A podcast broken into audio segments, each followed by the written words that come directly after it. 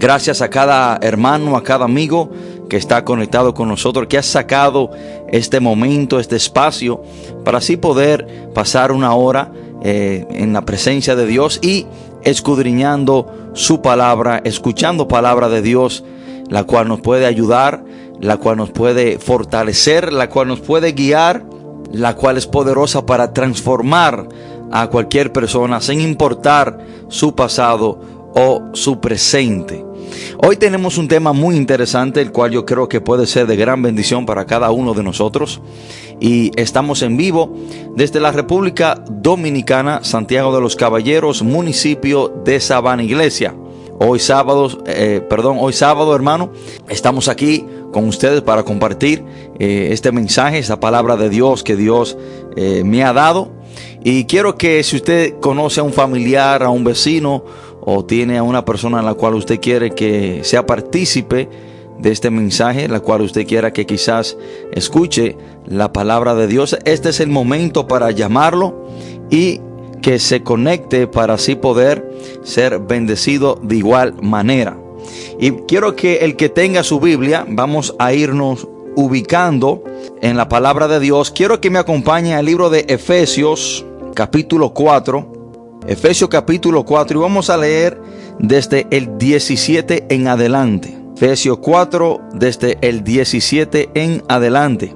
Cuando estemos ahí, leemos la palabra de Dios en el nombre poderoso de Jesús. Dice, esto pues digo y requiero en el Señor, que ya no andéis como los otros gentiles, que andaban en vanidad, en la vanidad de su mente teniendo el entendimiento entenebrecido, ajenos de la vida de Dios por la ignorancia que en ellos hay, por la dureza de su corazón, los cuales después que perdieron toda sensibilidad, se entregaron a la lascivia para cometer con avidez toda clase de impureza.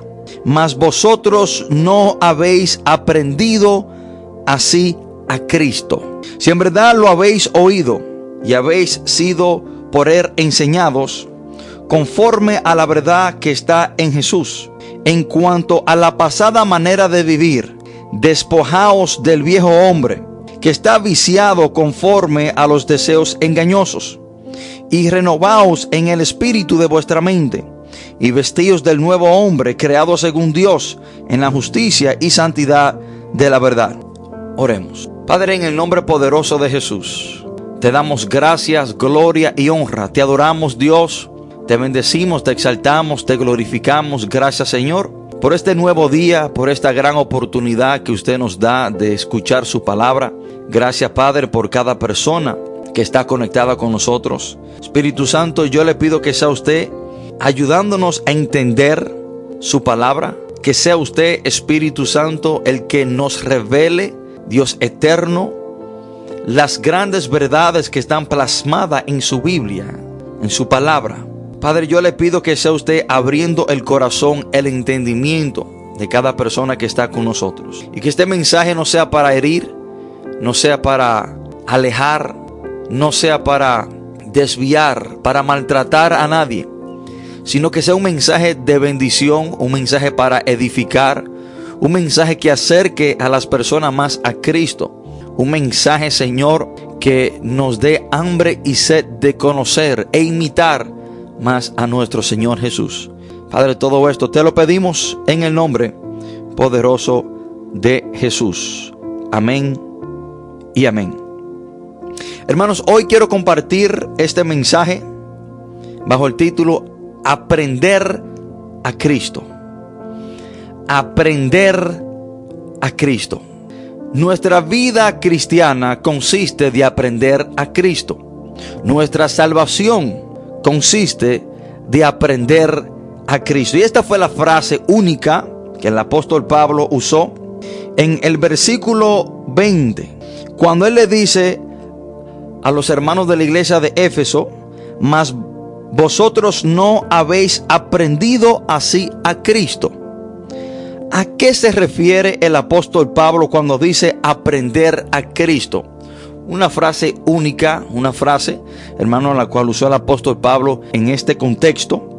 Y quiero darle el significado o decirle qué significa aprender a Cristo y nuestro llamado a aprender a Cristo. Lo que quiere decir aprender a Cristo, lo que el apóstol Pablo está diciendo, es que convertirse en cristiano es una cuestión de llegar a conocer a Cristo personalmente. Es cuestión de leer la palabra de Dios. Es cuestión, hermano, de analizar y estudiar la vida de Cristo, aprender lo que él, que él hizo, aprender lo que él no hizo, aprender cómo él tenía esa relación con el Padre, aprender de Cristo, pero no solamente aprender de Cristo, sino poner en práctica lo que hemos aprendido de Cristo. Cuando nosotros leemos los cuatro evangelios, ahí está, hermano, la vida de nuestro Señor Jesucristo plasmada, todo lo que Él hizo, o todas las cosas relevantes, todas las cosas importantes, las cuales nosotros tenemos que imitar. En los cuatro evangelios, hermano, están las cosas que nosotros debemos de imitar de nuestro Señor y eso significa aprender a Cristo, estudiar su estilo de vida, estudiar, aprender todo lo que Él hizo y las cosas que Él nos manda hacer y ponerla en práctica. A eso el apóstol Pablo se refiere cuando dice aprender a Cristo. Hermanos, el ser cristiano es cuestión de llegar a conocer a Cristo personalmente. Ahora, hay una parte muy importante cuando hablamos de aprender. Para aprender hay dos partes que se tienen que llevar a cabo, que es la teórica, la teoría. Tenemos que leer, tenemos que estudiar y aquí viene la importancia de escudriñar la palabra de Dios. Aquí viene la importancia de leer la Biblia. Para aprender a Cristo tenemos que estudiar, tenemos que escudriñar su palabra. Hermano, porque no vamos a saber a profundidad lo que nuestro Señor Jesucristo hizo, lo que Él nos llama a hacer en ciertas situaciones y las cosas que Él quiere que nosotros dejemos de hacer o las cosas que Él quiere que nosotros llevemos a cabo si no leemos su palabra, si no leemos, hermano, la Biblia, no vamos a aprender a Cristo. Y siempre le digo a la persona que el leer la Biblia es vital en la vida del creyente. Pero es una parte, hermanos, en la vida de muchos cristianos en la cual no le muestran importancia.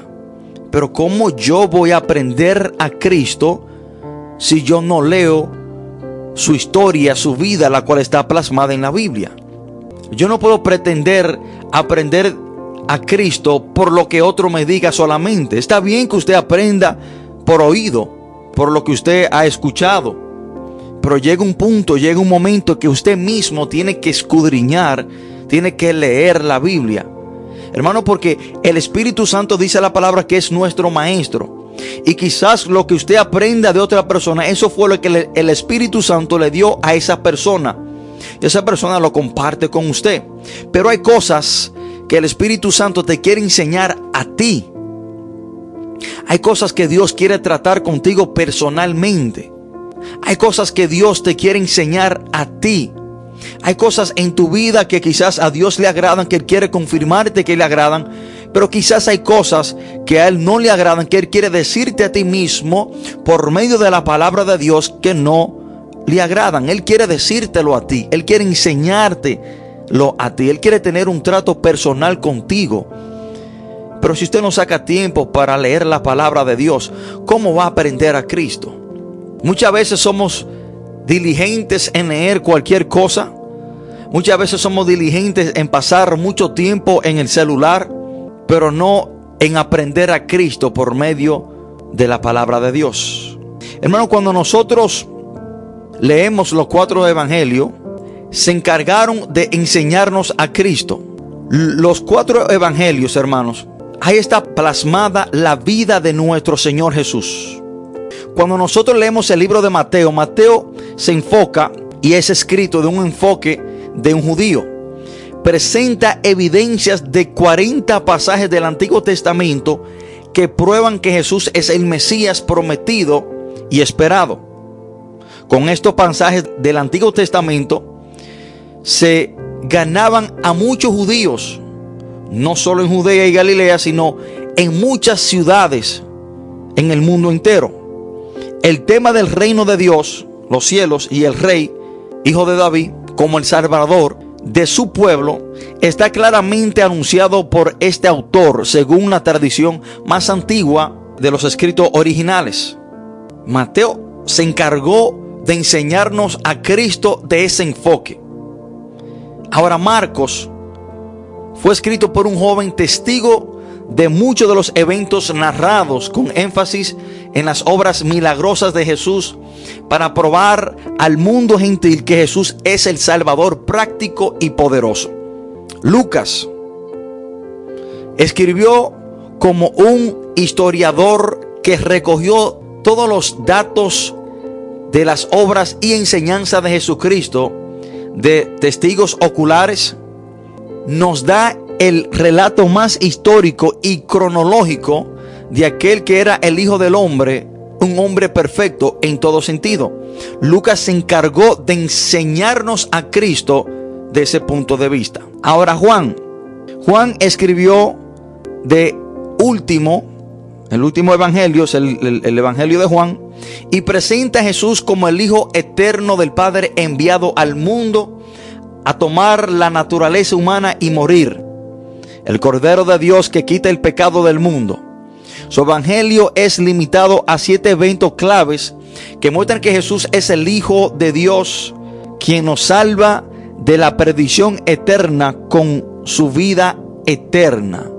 El regalo de Dios que brota de su inmenso amor por la humanidad.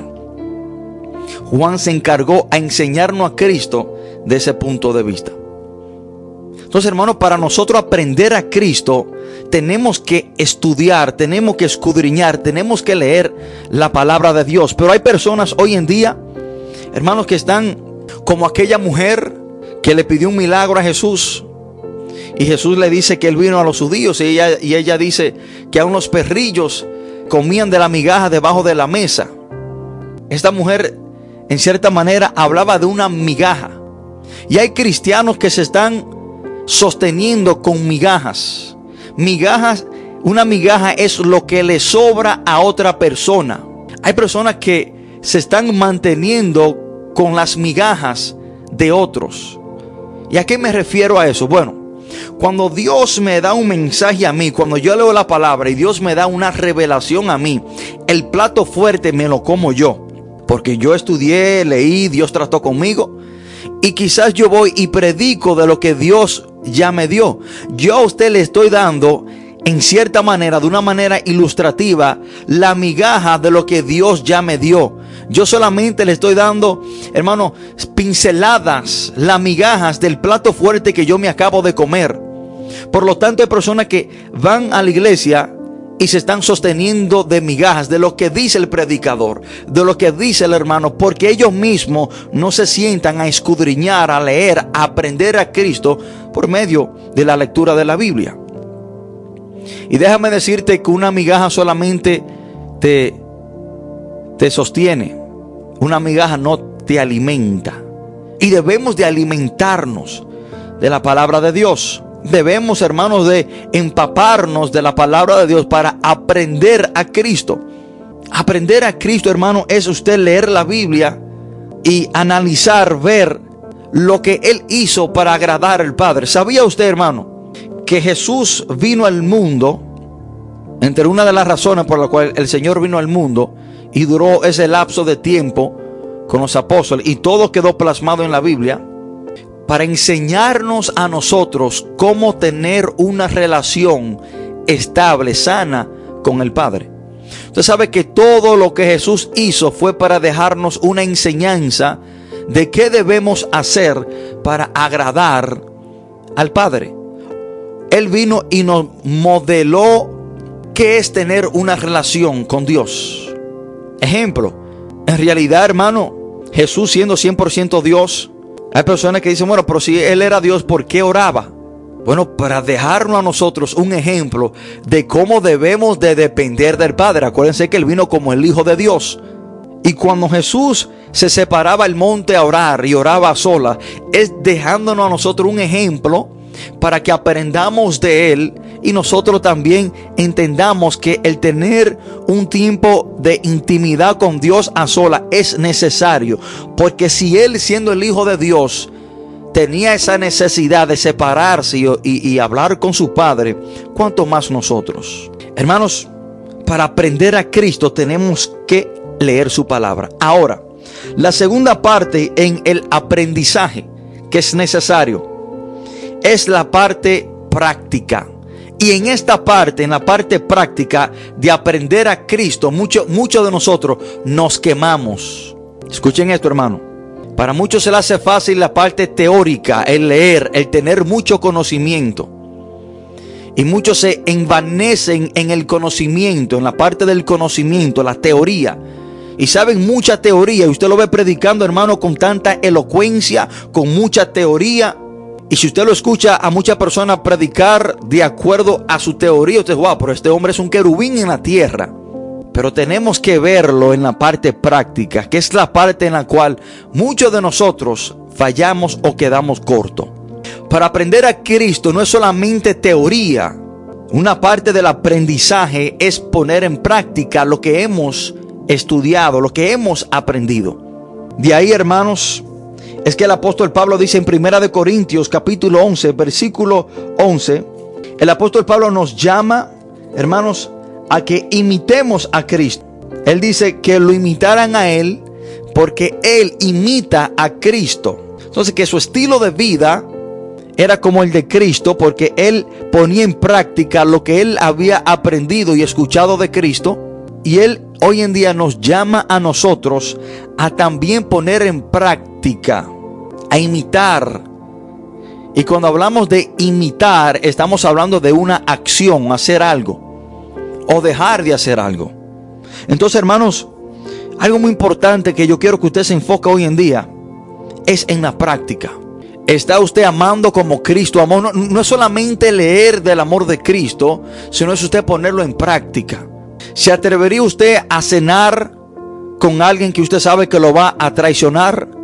¿Se atrevería usted a llamar amigo a alguien que sabe que a usted lo va a traicionar? Jesús lo hizo con Judas Iscariote. Se sentó cenó con él y le llamó amigo.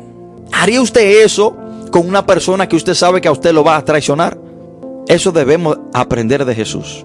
¿Oraría usted por una persona que usted sabe que lo quiere matar, que lo odia? ¿Pediría usted misericordia por esa persona que a usted lo está persiguiendo, que, quiere lo, que, a usted lo quiere ver muerto, que quiere verlo en una situación difícil? ¿Le, pide, le pediría usted bien a, a esa persona? a Dios por esa persona? Jesucristo lo hizo. Cuando estaba en la cruz del Calvario, Jesús dijo, le dijo al Padre, Padre, perdónalo porque no saben lo que hacen. ¿Estamos nosotros imitando ese estilo de vida? ¿Estamos nosotros, hermanos, poniendo nuestros deseos aparte, a un lado, para hacer la voluntad de Dios? Que eso fue lo que Jesús hizo. En el monte Getsemaní, cuando estaba orando, le dijo, Padre, que no se haga mi voluntad sino la suya, cuando él sabía que ya iba a, ser crucificado. ¿Es esa nuestra oración? ¿Estamos nosotros imitando eso de Cristo o solamente lo estamos leyendo? Pero para aprender a Cristo, no solamente debemos leer, sino imitar. Y muchos de nosotros quedamos cortos en esta segunda parte del aprendizaje, poner en práctica. Hermanos, quiero ir a la lectura central. Y vamos a estar escudriñando el texto que hemos leído a más profundidad. Pero primero vamos a ir a una pausa musical para que cuando entremos en esta parte no haya ninguna interrupción. Y vamos a escuchar una hermosa alabanza mientras regresamos para así entrar a profundidad y ver estos puntos muy importantes eh, de lo cual acabamos de leer. Por favor, de quedarse en sintonía mientras escuchamos esta hermosa alabanza.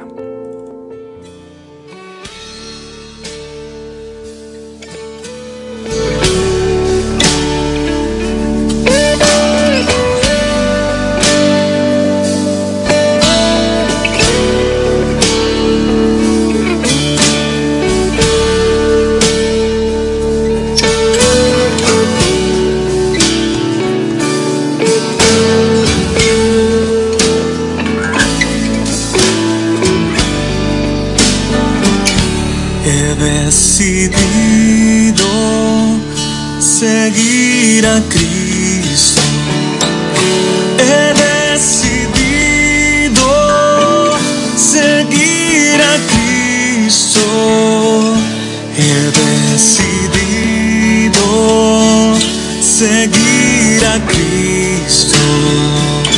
No vuelvo atrás.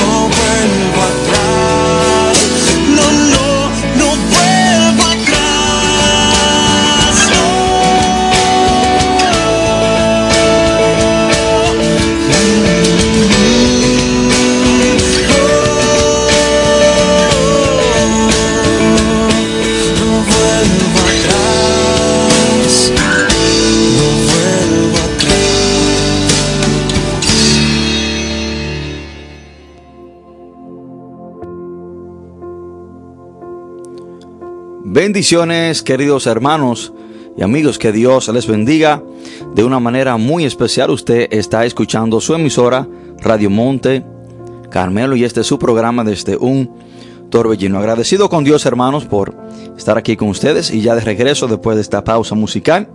Vamos a seguir eh, con el mensaje que tenemos, hermanos, y el título es Aprendiendo a Cristo.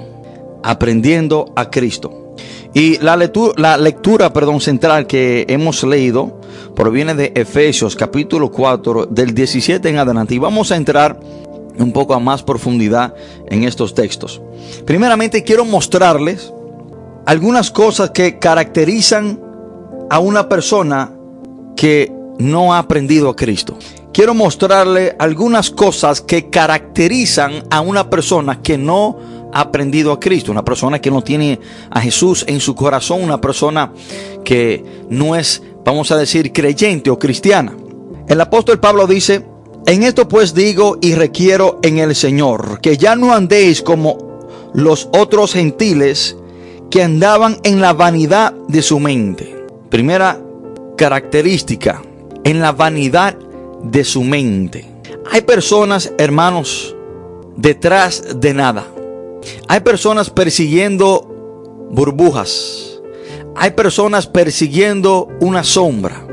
Yo he visto niños, hermanos, perseguir una burbuja y tienen su, su, enfoque en esa burbuja y van detrás de ella corriendo y tropiezan, caen, casi lo atropella un vehículo, pero ellos quieren alcanzar y quieren agarrar, agarrar esa burbuja. Creen en ese momento para ellos que eso es lo más importante, agarrar esa burbuja. Y desde el momento que le ponen, hermano, un dedo a esa burbuja, se desvanece, se explota. Así hay personas, hermanos, siguiendo la vanidad de su mente, persiguiendo cosas que no tienen importancia, persiguiendo cosas que no tienen valor, cosas momentáneas, cosas pasajeras. Detrás de esas cosas, hermano, que después que llega el tiempo donde la obtienen, creen que para ellos eso es el todo, la adquieren y quedan con el mismo vacío. Una característica de una persona que no ha aprendido a Cristo es que vive en la vanidad de su mente, persiguiendo burbujas o persiguiendo una sombra, algo que nunca va a alcanzar. El hombre anda en la vanidad de su mente tratando de llenar ese vacío con las cosas pasajeras, con las cosas vanas de este mundo. Y otra característica que dice el apóstol Pablo es cuando él dice en el versículo 18, teniendo el entendimiento entenebrecido. Una persona que no tiene a Cristo, hermano, tiene su, su entendimiento entenebrecido, oscuro. Todo lo que piensa es malo, es negativo. No puede ver, hermano, las cosas positivas. No puede ver la luz porque tiene su entendimiento oscuro. Tiene la mente nublada. Dese cuenta, hermano, que hay personas que cuando se ven bajo un problema y no, no pueden pensar, no pueden analizar, no pueden tomar decisiones. Dicen, no, no, dame un tiempo que tengo la mente nublecida. Segunda característica, pero en tercera dice, ajenos de la vida de Dios. Hermano, no podemos pensar que podemos tener una relación con Dios o podemos estar bien con Dios cuando no tenemos a Cristo en nuestra vida. Es imposible llegar a Dios si no es por medio de Jesús, que es el único mediador y aquel que nos, nos reconcilia con Dios ajenos de la vida de Dios. Una persona no puede agradar a Dios cuando no tiene a Cristo. No puede vivir la vida que Dios dice que debemos de vivir para agradarle cuando no tenemos a Cristo en nuestra vida. Cuarta característica dice en el versículo 19, los cuales después que perdieron toda sensibilidad. Una persona, hermano, que no tiene a Cristo es ha perdido toda sensibilidad peca sin ninguna convicción, no es sensible al pecado, peca deliberadamente, ya no siente convicción de que algo está mal, sino que para ellos el pecado se ha convertido en un deporte, practican el pecado como que si fuera un deporte. Están tan entenebrecidos que para ellos las cosas malas la hacen como que si fueran buenas. Tienen una mente reprobada, torcida, al revés. A lo bueno le llaman malo y a lo malo le llaman bueno. Quinta característica, dice, se entregan a la lascivia. Hermanos, una práctica o algo que mayoría de las personas que no conocen a Cristo es y llevan a cabo la lascivia, los deseos pecaminosos sexuales, inmorales, ya sea entregado a la homosexualidad, al lesbianismo, ya sea teniendo diferentes eh, compañeros o compañeras o personas en su vida con las cuales tienen relaciones sexuales, infidelidad si ya tienen una pareja fija o permanente o casados. Dice para cometer con avidez. También tiene prontitud para hacer lo malo. La palabra avidez significa hacer algo con un intenso deseo o adquirir algo con un deseo intenso, profundo. Personas apresuradas a hacer el mal. Y dice la última, en toda clase de impureza, viven una vida impura. Estas son algunas características de las personas que no han aprendido a Cristo. Más en adelante el apóstol Pablo dice, mas vosotros no habéis aprendido hacia Cristo. Ahora vamos a ver algunas características de una persona que sí ha aprendido a Cristo. Vamos a ver el contraste en el estilo de vida de una persona que no tiene a Cristo y en el estilo de vida de una persona que sí tiene a Cristo. Yo quiero que usted en este momento, ahí donde usted está sentado, medite y usted determine, usted determine, usted sea sincero con usted mismo y después que analicemos estas características, usted determine si usted ha aprendido a Cristo o no. Mas vosotros no habéis aprendido así a Cristo. Si en verdad lo habéis oído y habéis sido por él enseñado, conforme a la verdad que está en Jesús, porque Jesús es la verdad, en cuanto a la pasada manera de vivir, despojaos del viejo hombre que está viciado a los deseos engañosos. Cuando aprendemos a Cristo, en nuestra vida tienen que haber cambios. Escuchen esto, hermano. Cuando aprendemos a Cristo, en nuestra vida tienen que haber cambios. Y una persona que profesa haber aprendido a Cristo y en sus vidas no han habido cambios, me teme a decirle que no ha aprendido, no ha conocido a Cristo. Hermano, es imposible que una persona tenga un encuentro con Jesús, que conozca a Cristo y su vida quede igual. Y si su vida está igual, después de usted haber profesado conocer o entregarle su vida a Cristo, déjenme decirlo que usted en realidad no ha conocido al Señor. Es imposible que una persona choque con el ser más grande, más poderoso, conocido, hermano, en toda la historia humana y quede igual. Así como es imposible, hermano, una mosca chocar con un camión o con una patana y que quede igual, así es imposible algo tan grande, tan poderoso como nuestro Señor Jesús, que choque con algo tan bajo, tan incapaz como el ser humano y que el ser humano quede igual. Déjeme decirle que usted no ha chocado con Cristo. Usted no ha tenido un encuentro con Cristo. Es imposible, hermano, de que una persona conozca a Cristo y siga viviendo su vida de la misma manera. Cuando una persona en realidad conoce a Cristo, en su vida tienen que surgir cambios. Miren lo que dice la palabra en cuanto a la pasada manera de vivir, despojaos del viejo hombre. Hay cosas que tenemos que despojarnos cuando conocemos a Cristo. Hay cosas que tenemos que dejar atrás. Dice, despojaos del viejo hombre. Hermano, es imposible que usted conozca a Cristo y que usted no se despoje de las cosas del viejo hombre. Es imposible que usted conozca al dador de la vida, al creador, al rey de reyes, a Dios encarnado y que usted quede de la misma manera. Es imposible. Tiene que haber un despojamiento de algo. Usted tiene que comenzar, hermano, a dejar atrás las cosas que a Dios no le agradan. Usted tiene que comenzar a dejar atrás las cosas del viejo hombre. Quiero darle un ejemplo. Marcos capítulo 10. Quiero que me acompañe Marcos capítulo 10 una historia la cual usted conoce de Bartimeo. Marco capítulo 10, dice la palabra de Dios. Entonces vinieron a Jericó y al salir de Jericó, él y sus discípulos, una gran multitud, Bartimeo el ciego, hijo de Timeo, estaba sentado junto al camino mendigando y oyendo que era Jesús Nazareno, comenzó a dar voces y a decir, Jesús, hijo de David, ten misericordia de mí. Y muchos le reprendían para que se callase, pero él clamaba mucho más, Hijo de David, ten misericordia de mí. Entonces Jesús diciéndole, perdón, entonces Jesús deteniéndose, mandó a llamarle. Y llamaron al ciego, diciéndole, ten confianza, levántate, te llama. Entonces arrojando su capa, se levantó y vino Jesús. Presten atención a esa parte. Arrojando su capa. La capa que Bartimeo tenía era lo que a él lo representaba como un mendigo, como un ciego. Yo no sé si quizás en su barrio o en su sector hay una persona que anda mendigando o una persona que es indigente, que está en la calle y es conocido quizás por cierta ropa que siempre usa. Bueno, persona que dice, el mendigo que siempre tiene los pantalones azules o que tiene la chaqueta roja. Hay cosas que identifican tu viejo estado y tu viejo hombre.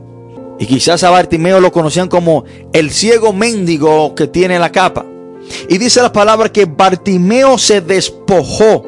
Él entonces, arrojando su capa, se levantó.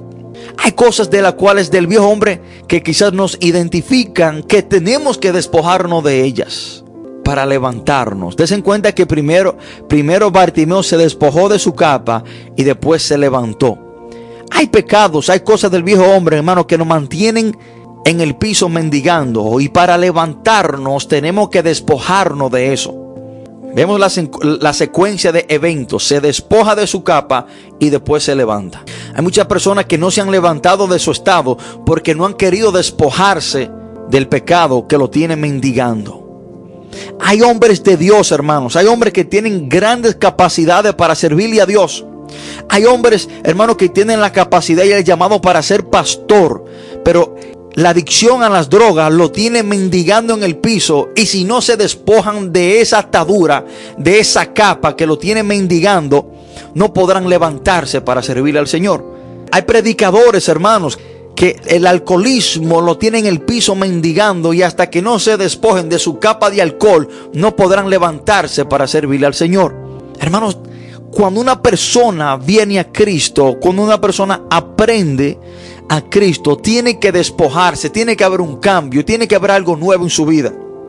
No podemos profesar conocer a Cristo y que nuestra vida siga igual. Segunda de Corintios 5:17 dice, de modo de que si alguno está en Cristo, nueva criatura es.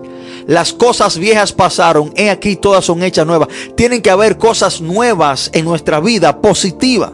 Despojarnos de lo malo y abrazarnos de las cosas nuevas, correctas, positivas que Dios quiere hacer en nuestras vidas. Dice la palabra de Dios, hermano, más en adelante. Y renovaos en el espíritu de vuestra mente cuando una persona conoce a Cristo y aprende a Cristo, su mente es renovada. Hermanos, y hasta que usted no cambie su manera de pensar, usted no podrá cambiar su manera de actuar. Porque lo que determina cómo nosotros actuamos es lo que pensamos. Y si usted quiere cambiar su manera de actuar, usted tiene que cambiar primero su manera de pensar.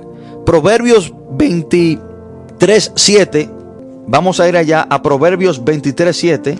Dice la palabra del Señor. Porque cual es su pensamiento en su corazón, tal es él.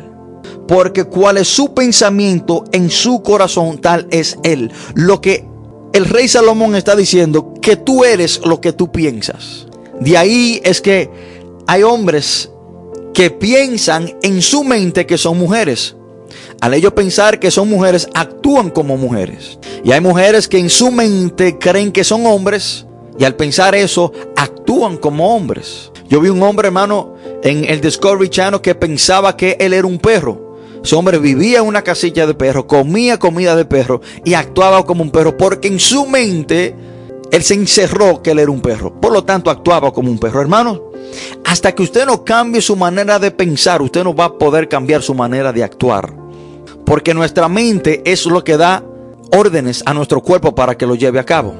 Por lo tanto, hermano, tenemos que renovar nuestra mente. Tenemos que comenzar a pensar como Cristo pensaba. Usted tiene que comenzar, hermano, a controlar sus pensamientos. A que cuando le ven un mal pensamiento, en su mente, usted comienza a reprenderlo, atarlo y echarlo afuera. Porque cuando a su mente viene un pensamiento negativo, contrario a la voluntad de Dios, y usted lo alberga en su mente, lo abraza y comienza a meditar en ese pensamiento, llegará el punto que, lo, que usted lo va a poner en práctica. Por eso es que el apóstol Pablo dice que debemos de renovar nuestra mente. Ahora, un hombre que ha aprendido a Cristo tiene que ser muy selectivo y muy cuidadoso en lo que constantemente está pensando. Hermanos, debemos de pensar en lo que estamos pensando. Apréndase esa frase. Debemos de pensar en lo que estamos pensando. Porque lo que yo pienso y lo que tengo en mi mente es lo que eventualmente yo llevaré a cabo. Hermano, cuando una persona está pensando constantemente en el alcohol, téngalo usted por seguro que va a beber alcohol. Cuando una persona está constantemente pensando en las drogas, téngalo por seguro que va a consumir droga. Eventualmente lo hará. Por lo tanto, usted tiene que pelear esa batalla en su mente, porque la victoria se gana, la batalla se gana en la mente. Dice más, más en adelante, y vestidos del nuevo hombre, creado según Dios en la justicia y santidad de la verdad. Entonces, que cuando una persona aprende a Cristo, tiene que caminar en justicia y en santidad.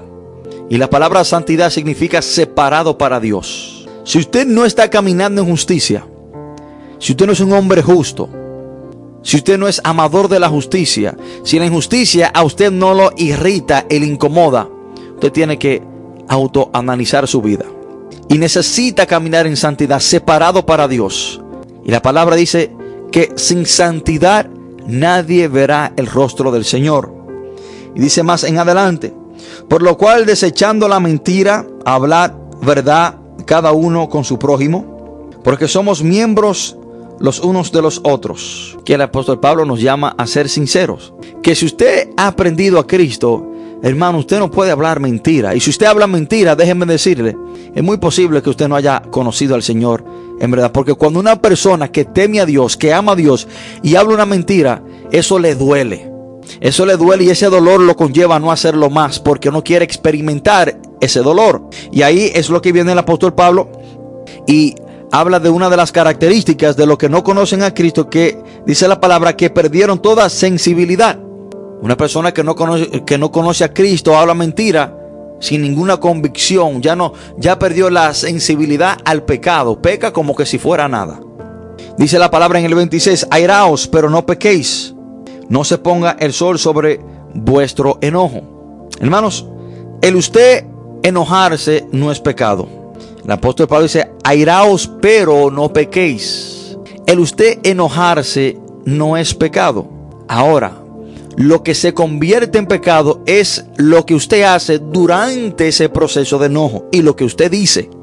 Usted puede airarse, puede incomodarse. Somos seres humanos, somos personas que tenemos diferentes emociones. Hay cosas que nos incomodan. Es normal el usted incomodarse. Es normal el usted quizás airarse, pero tenga mucho cuidado con lo que usted dice y con lo que usted hace durante ese proceso de enojo. Podemos airarnos, pero no pecar en ese proceso. Y dice la palabra, no se ponga el sol sobre vuestro enojo. Que si usted aprendió a Cristo, hermano, usted sabe perdonar. Que si una persona a usted lo incomodó, usted está llamado a acercarse a esa persona, aunque esa persona haya sido la cual a usted lo, lo, lo ofendió, usted está llamado a acercarse a esa persona y si es necesario, usted pedirle perdón a ella y ponerse a cuenta antes de que el sol se acueste. Y el 27 dice, no deis lugar al diablo. No deis lugar al diablo. Hermanos, cuando nosotros estudiamos y aprendemos a Cristo, vemos que Jesús fue tentado en todo. Dice la palabra que Jesús fue tentado en todo. Y cuando la palabra dice todo, es todo. Pero Jesucristo nunca le dio lugar al diablo. Hermanos, dice la palabra de Dios, el que hurtaba no hurte más, sino trabaje haciendo con sus manos lo que es bueno, para que tenga que compartir con el que padece necesidad. Ninguna palabra corrompida salga de vuestra boca, sino la que es buena para la necesaria edificación, a fin de dar gracia a los que a los oyentes. Que usted tiene que tener mucho cuidado con lo que usted dice. Una persona que ha aprendido a Cristo piensa antes de hablar y no habla para después pensar. Hermano, si usted no tiene nada bueno que decir, si usted no tiene nada que edifique para decir, es mejor que usted se quede callado para que no peque. Dice la palabra, sino lo que salga de vuestra boca, sino la cual sea buena para vuestra necesaria edificación. Que lo que salga de nuestra boca tiene que ser para edificar, para, para levantar, para guiar, para afirmar a una persona. Si usted no tiene nada bueno que decir, es mejor que usted no diga nada. De ahí es que la palabra dice en Proverbios 10, 19 que en la mucha palabra no falta pecado, mas el que refrena su labio es prudente. Y estas son características, hermanos, estas son cosas que caracterizan a una persona que ha aprendido a Cristo. ¿Qué es aprender a Cristo? Aprender a Cristo, hermano, es nosotros conocerle personalmente, es nosotros estudiar la palabra, estudiar la vida de Jesús y ponerla en práctica. La palabra dice, hermano, y concluyo con este texto, Juan 5:39. Dice la palabra del Señor Jesucristo hablando. Juan 5:39 dice, escudriñad las escrituras, porque a vosotros os parece que en ellas tenéis la vida eterna. Y ellas son las que dan testimonio de mí. Jesús le dice esto a un grupo de judíos que creían que la vida eterna era en seguir la ley, el Pentateuco, los cinco primeros libros de la Biblia. Pero Jesús le está diciendo que la vida eterna no está en escudriñar la palabra, sino en Cristo Jesús. ¿Por qué le digo esto? Porque usted, se puede, usted puede conocerse la Biblia desde Génesis hasta Apocalipsis. Y el simple hecho de usted tener conocimiento de la Biblia no lo salva. Lo que a usted lo va a salvar es cuando usted recibe a Cristo e imita su vida. Eso es aprender a Cristo. Hermanos, que Dios les bendiga de una manera muy especial.